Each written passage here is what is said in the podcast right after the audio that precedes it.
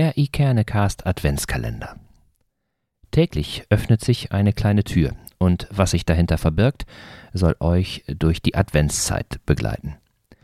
Jeden Tag spricht einer unserer Gäste über eines seiner ganz persönlichen Adventsrituale, wie er sich auf Weihnachten einstimmt und was er seinem Nachbarn für das Weihnachtsfest wünscht. Und einen kleinen Text zum Advent gibt es auch noch dazu.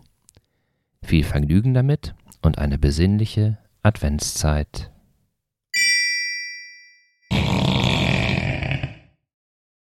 Auf die Adventszeit freuen wir uns immer. Das ist für uns eine wichtige Zeit und es gibt in unserer Familie Rituale und Traditionen, die über Generationen hinweg Bestand haben, auch wenn sie sich mit der Zeit immer etwas modifizieren.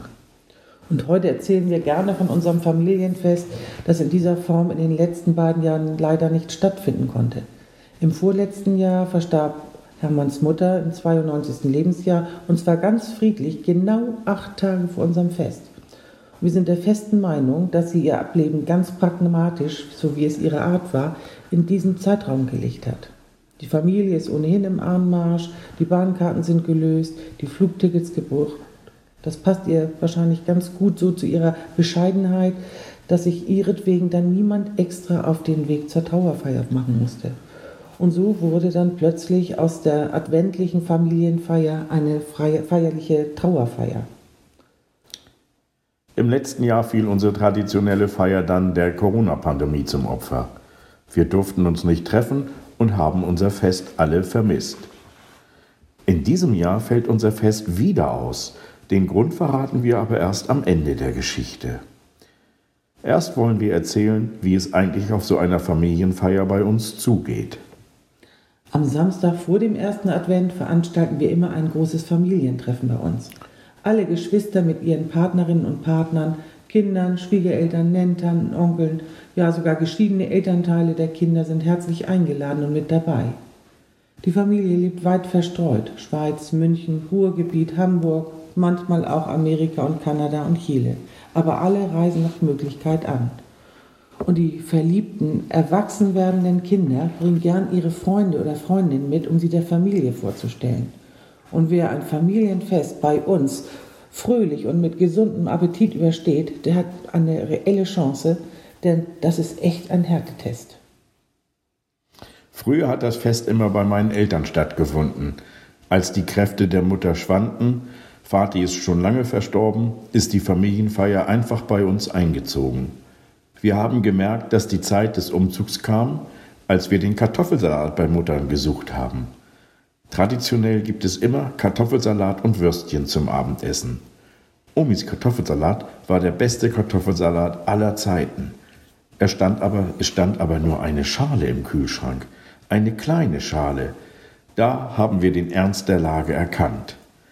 Nach der besagten Feier haben wir uns auf den Heimweg damals alle bei McDonald's zum Pommesessen getroffen. Das war zwar nicht so feierlich und auch nicht besonders lecker, aber zweckmäßig. Wenigstens die Kinder fanden das toll.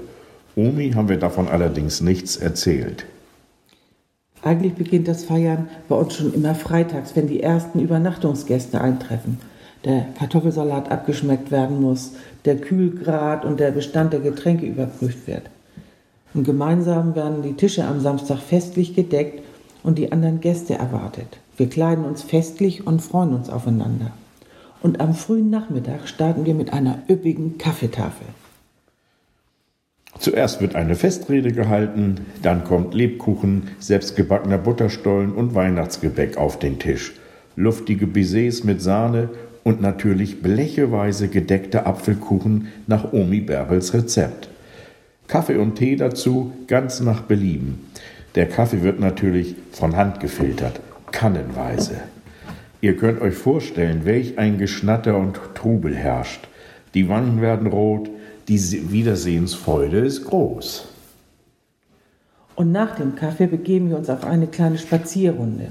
Sonst halten wir das ess- und trinktechnisch echt nicht durch. Und außerdem werden dann mal die Gesprächspartner gewechselt, alles neu gemischt wie das eben alles so geht. Sobald alle wieder eingetrudelt sind, wird es wieder festlich. Wir singen die ersten Weihnachtslieder, Alle, die ein tragbares Instrument spielen, haben es dabei, alle anderen singen, laut, schön, einige auch nur schön laut. Hauptsache engagiert. Und nach dem ersten Singen bewegen wir uns auf einen der Höhepunkte unserer Feier zu, die Feuerzangenbowle. In der Dämmerstunde erinnern wir uns alle ganz doll an Großvater Martin, der am Samstag vor dem ersten Advent immer eine Feuerzangenbowle zelebriert hat. Daran halten wir fest und bemühen uns auch, es mit der Bowle dann nicht zu übertreiben. Aber meistens werden die Wangen aller noch roter und es wird auch weiter gesungen. Die Hemmungen fallen und ein weiterer Höhepunkt der Feier steht an. In einem großen Weidenkorb liegen kleine Geschenke bereit. Jeder, der jemandem etwas schenken möchte, hat bei der Ankunft seine Gabe in den Korb gelegt. Die Jüngsten der Runde haben nun die Aufgabe, als Weihnachtsengel die Gaben zu verteilen. Das bringt allen viel Vergnügen. Gut ist, dass immer ein paar Päckchen mehr im Korb liegen, dass auch Überraschungsgäste nicht leer ausgehen. Das ist immer echt nett und für alle eine richtige Freude. Und wenn sich dann alle genug gefreut haben, treten wir an zum Familienfoto. Mit so bummelig 30 Personen und manchmal noch ein paar mehr ist das gar nicht so einfach, vor allem wenn auch noch der Hund mit aufs Bild soll. Das Aufstellen zum Foto ist fast schon sportlich, zumal Opa Werner gerne ganz hinten auf dem Sofa stehen möchte und Trampolin spielt. Und dabei stört er meistens den schlafenden Hund. Überwiegend ja, gelingt uns aber ein ganz respektables Bild. Ist die Pflicht absolviert, geht es ans Spielen. Shuffleboard steht bereit, Armbrustschießen im langen Flur, ruhige Spiele an den Tischen und Erzählen in der Sofaecke. Und dieser Einsatz macht natürlich wieder hungrig. Irgendwann werden die Tische neu eingedeckt und jeder packt mit an. Die Würstchen werden heiß gemacht, einige bleiben auch kalt, Getränke werden neu eingeschenkt, alles ist vertraut und wir sind uns ganz nah. Und alle freuen sich auf den Kartoffelsalat, der in vielen Schüsseln auf die Tische kommt.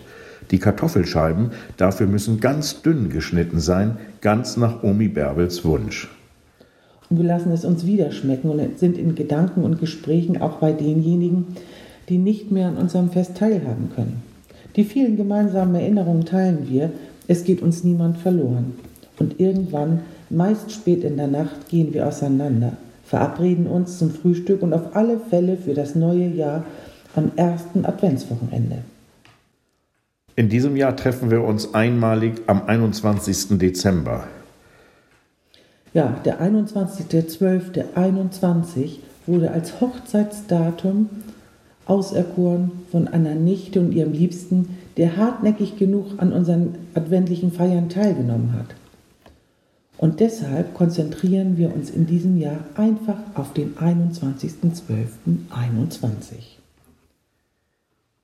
Wir freuen uns alle sehr darüber und wünschen allen eine frohe Adventszeit und, und eine schöne Weihnachtszeit. Ja, schöne Weihnachten. Tschüss, Heike und Hermann.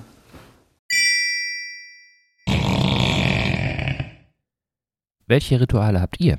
Wie kommt ihr durch den Advent? Und was sind eure Wünsche für Weihnachten? Hinterlasst gerne einen Kommentar auf Instagram oder Facebook oder schreibt uns ein E-Mail an moin.ikerne-cast.de oder freut euch einfach dran. Und wenn ihr Lust habt, dann abonniert unseren Kanal, dann verpasst ihr keine einzige Folge. Und zum Schluss noch ein kleiner Gedanke zum Advent. Was ihr sucht, liegt weder in der Zukunft noch in der Vergangenheit, noch in einer höheren Dimension, noch in tieferen Schichten oder im Jenseits. Es liegt im Augenblick. Wenn ihr dies einmal begriffen habt, gibt es nichts mehr weiter zu begreifen. Safi Ndiaye